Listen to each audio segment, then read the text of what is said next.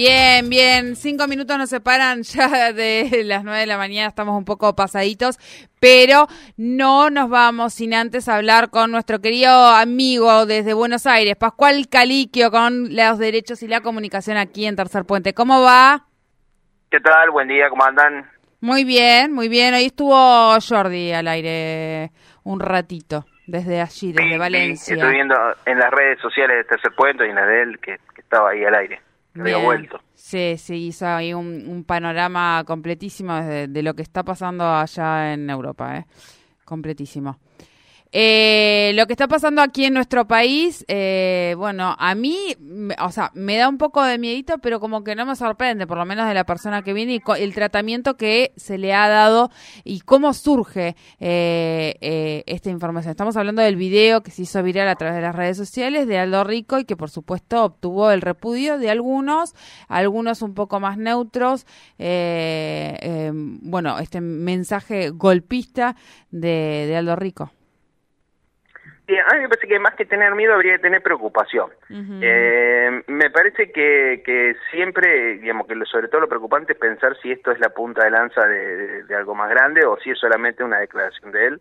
Eh, porque me parece que hoy es una figura eh, marginal dentro de la, de la política nacional. Entonces, eh, digamos, los golpes de Estado los dan, eh, los, digamos, no lo dan militares malos, lo dan grupos de poder usan a los militares para dar el golpe.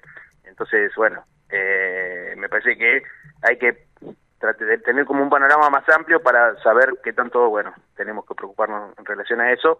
Y me parece que en relación a la comunicación, eh, lo que sí marca un poco el tono de la época es que hoy tienen mucha más repercusión las declaraciones eh, extremas, ¿no? Es decir, nosotros estamos hablando de Aldo Rico, que quizás la mayoría, el otro día hablaba con, con otro periodista, eh, que la mayoría de los jóvenes y de las personas que están escuchando quizás ni, sepan quién es. Eh, los que somos más viejitos lo vivimos, estuvimos en las marchas en, en, el 87 contra el punto final, la evidencia de vida, contra los levantamientos carapintadas, vivimos a los carapintadas, eh, lo estuvimos enfrente, eh, pero quizás para muchos, a mí me pasa cuando doy clase también, digamos, ¿no? Es, es algo de la historia ya. Eh, entonces, pero eh, cuando hay unas declaraciones de tipo extremo, digamos, de, este tipo, llamando un golpe, tienen mucha repercusión, sobre todo en, las redes sociales. Que si hubiera salido alguien a hacer un planteo más moderado, quizás, eh, bueno, sí que aburrido, no le importa a nadie,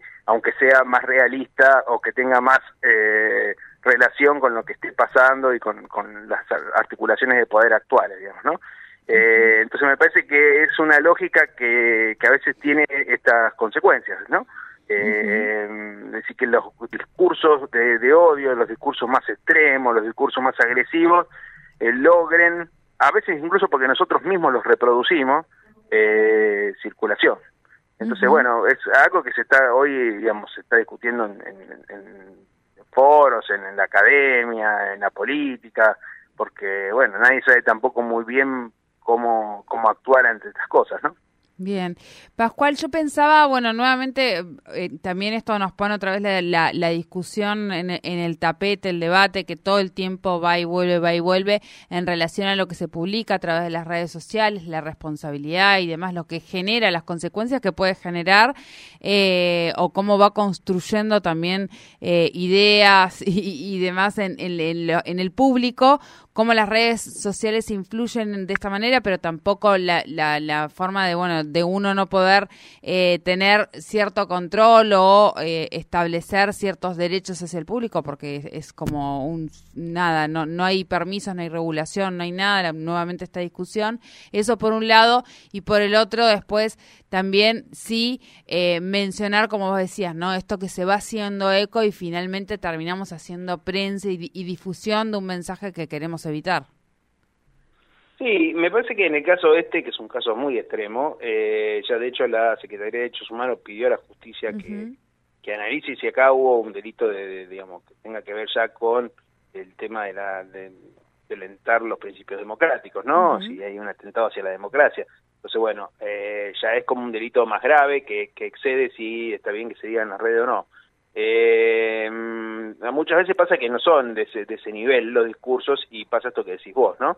Eh, donde, bueno, mm, nos encontramos ante un panorama donde, bueno, ¿qué hacer frente a estos discursos? Por eso decía antes, eh, hay una mirada quizás más eh, punitivista, que piensa que hay que hacer una regulación que sancione eh, algunos de estos discursos, y otra mirada que apunta más a lo que sería eh, la alfabetización mediática, el poder este, hacer una transformación cultural que, que haga que esos discursos no circulen porque no tengan consenso social para circular.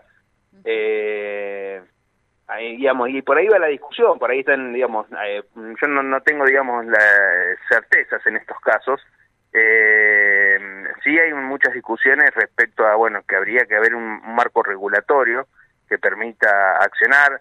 Eh, hay algunos proyectos o, se están discutiendo temas, por ejemplo, para que la Defensoría del Público, donde yo trabajo, que pueda tener incidencia pueda actuar, eh, ampliar sus competencias a, la, a este los mensajes, eh, que como siempre decimos, no, no tienen una mirada desde lo punitivo, nosotros no podemos sancionar, no podemos meter multas, sino que más desde poder entablar un diálogo, poder establecer este, debates culturales en relación a esto, debates pedagógicos, eh, para que nosotros no seamos parte tampoco de, la circulación de estos discursos, a veces en forma inconsciente, en forma de repudio incluso, pero que hacen que circulen y, que se amplifiquen, ¿no?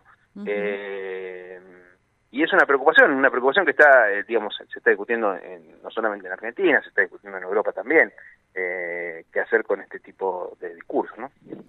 Así es. Eh, yo me parece que soy un poco más, me, me, convence un poco más la idea de que esto tiene que ir como, como en paralelo, al menos hasta lograr esta, esta alfabetización que, que mencionabas, como que tiene que ir en paralelo, ¿no? Una regulación, y por otro lado la alfabetización, que el día de mañana no, no necesitemos de esa regulación eh, necesariamente para eh, que si surgen este tipo de, de, mensajes eh, y difusiones a través de las redes sociales, eh, tengamos que esperar que la regularización actúe cuando ya ese mensaje hizo efecto. Mm, apelando a esto que vos decís, a, que el, no consenso de la gente no permita la difusión de ese tipo de mensajes, me parece que son dos caminos que hay que como por, por el momento hacerlos en paralelo. Esa es mi, mi opinión o, o lo que para mí funcionaría, ¿no? En, en estos casos.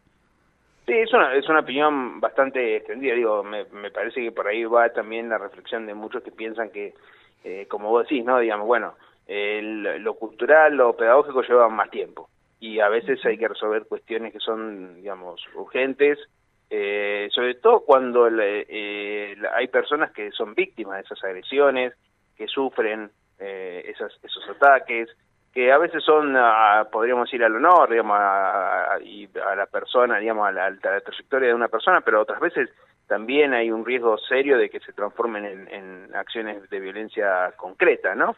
eh, eso se vio, por ejemplo, cuando cuando hubo así, con el tema mapuche en, en Río Negro, que del discurso muchas veces se pasó a la acción y hubo muertes y hubo y hubo violencia digamos no eh, entonces eh, ahí ya digamos es, es, bien preocupante y, y, siempre decimos no los, discursos no son eh, solamente esos discursos se transforman muchas veces en acciones violentas y eso es lo que hay que sobre todo evitar.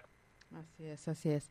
Bien Pascual muchísimas gracias. Nos volvemos a encontrar la semana siguiente.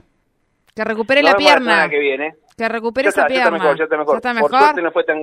Sí, sí, yo pensé que iba a tener que ir al médico, pero no, no, fue solamente algo muscular. Muy bien, muy bien. Listo para la, la, siguiente para la siguiente batalla en las canchas. Muy bien, Pascual. Nos vemos la semana que viene. Buena semana. Nos vemos la semana que viene. Gracias. Hasta luego. Hasta luego. Pascual Caliquio desde Buenos Aires con los derechos y la comunicación. Eh, declaraciones golpistas de Aldo Rico, el tratamiento en los medios, nuevamente el debate de las redes sociales, regulación, no regulación, alfabetización de los públicos, eh, tanto de, de los medios como de las redes. Bueno.